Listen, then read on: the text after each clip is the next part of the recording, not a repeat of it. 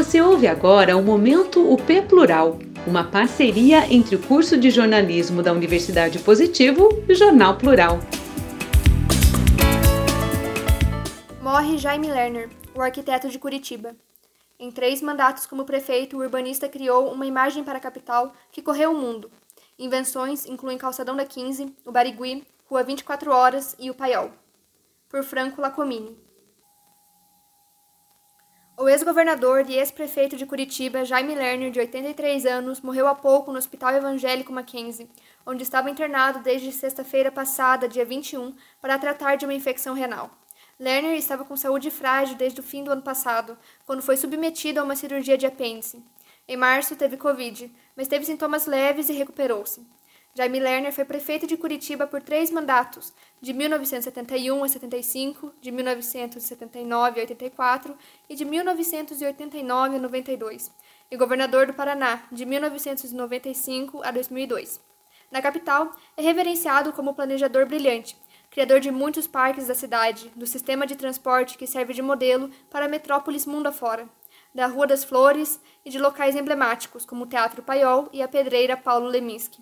No Estado, é lembrado como criador do Anel da Integração, que levou à cobrança de caros pedágios em rodovias federais no Paraná, pela tentativa de privatizar a Copel e pela atração dos investimentos de montadoras de automóveis.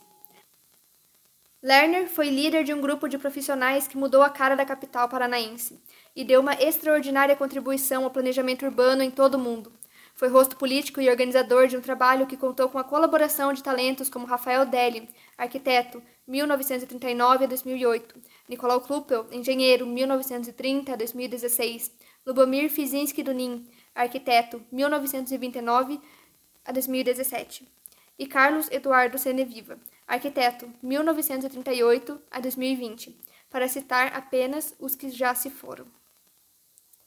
O ponto de encontro do grupo foi o Instituto de Pesquisa e Planejamento Urbano de Curitiba, incubadora de ideias que surgiu nos anos de 1960 e teve o engenheiro e arquiteto Jaime Lerner como seu primeiro presidente, a partir de dezembro de 1965.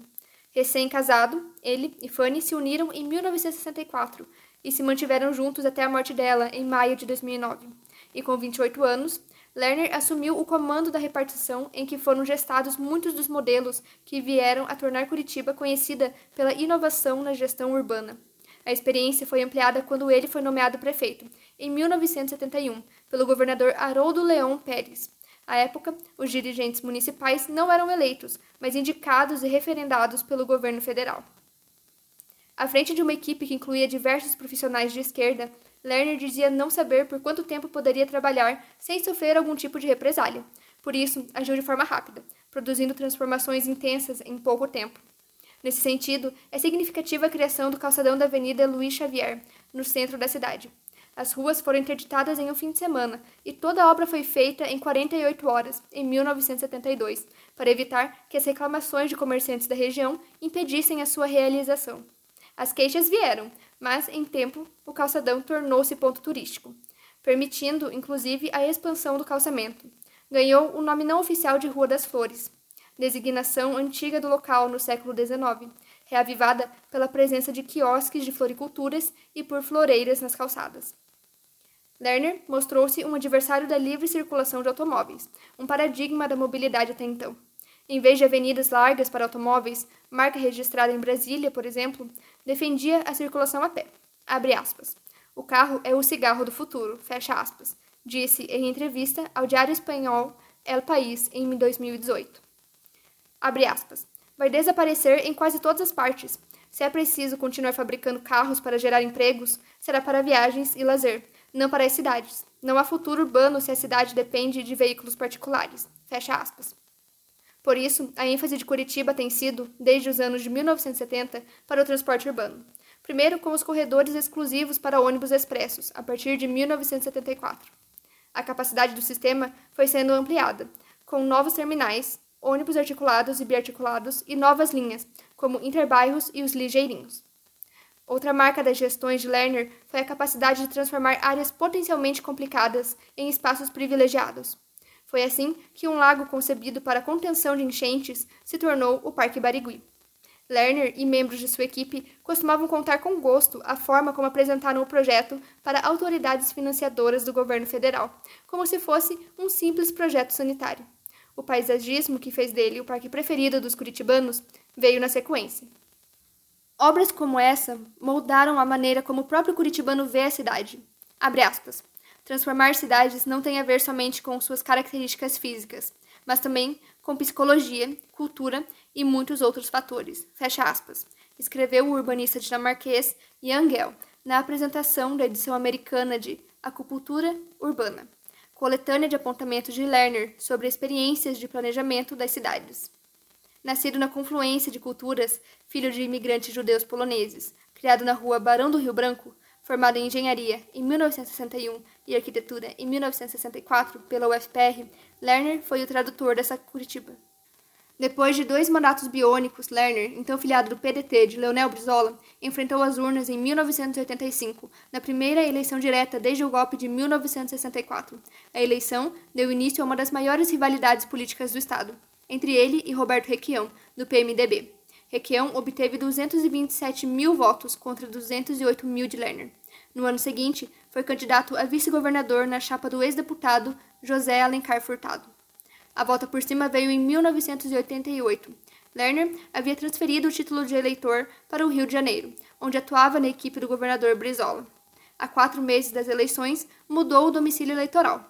Embora a lei exigisse um ano de registro para candidatar-se, ele foi beneficiado pela promulgação da Constituição de 1988, que reduziu esse prazo. Com uma decisão favorável do Tribunal Superior Eleitoral, entrou na corrida pela prefeitura a 12 dias do pleito. Para viabilizar sua candidatura, renunciaram à disputa Algaci Túlio, do PDT, que se tornou candidato a vice, Ayrton Cordeiro, do PFL e Enéas Faria, do PTB. Em 15 de novembro daquele ano, Lerner foi eleito com 326 mil votos contra 198 mil no segundo colocado, o ex-prefeito Maurício Fruit, do PMDB. Em seu primeiro mandato como prefeito eleito pelo voto popular, Lerner trouxe algumas inovações bem-sucedidas. Uma delas foi o programa Câmbio Verde, em que famílias cadastradas poderiam trocar lixo reciclável por alimentos. Também é desse mandato a criação do Jardim Botânico, a pedreira Paulo Leminski e a Ópera de Arame, locais que se tornaram símbolos de Curitiba, junto com a fama de capital ecológica. O sucesso da gestão na prefeitura o credenciou a candidatar-se ao governo do estado. Em disputa contra Álvaro Dias em 1994, Lerner obteve 2 milhões de votos, contra 1,45 milhão de Dias. Na campanha de reeleição, já afiliado ao PFL, bateu Requião por uma diferença de 250 mil votos. Os mandatos no governo foram caracterizados por uma busca de industrialização, em especial pela atração de indústrias, com importante participação de incentivos estatais. Os contratos com a Renault, Audi, Volkswagen e Chrysler, empresas de motores, resultaram em investimentos de quase 3 bilhões de dólares.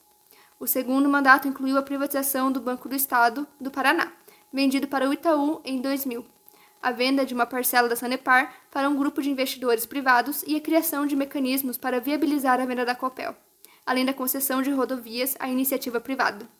O caso da Sanepar e da Copel foram revertidos ao longo das gestões de seu sucessor, Roberto Requião. Os contratos das concessionárias do pedágio vencem neste ano, de 2021. O fim do período no Palácio Iguaçu teve momentos tensos, como os protestos contra a privatização da Copel e a morte de um trabalhador sem terra em um confronto com a polícia em Campo Largo, além de greves de professores das universidades estaduais.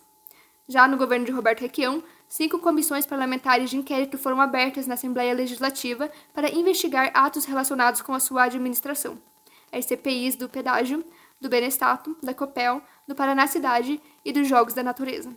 Nenhuma delas chegou a apontar irregularidades formais do ex-governador ou de seus assessores diretos.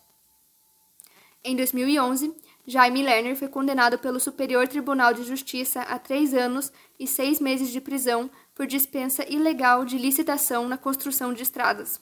A pena, entretanto, foi considerada prescrita por ele por ter mais de 70 anos de idade.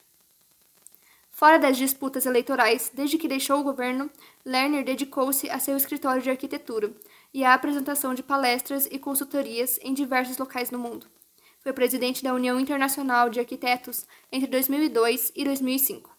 Projetos inspirados em suas realizações em Curitiba foram implantados em cidades como Rio de Janeiro, Bogotá, Los Angeles, San Juan de Porto Rico e Istambul.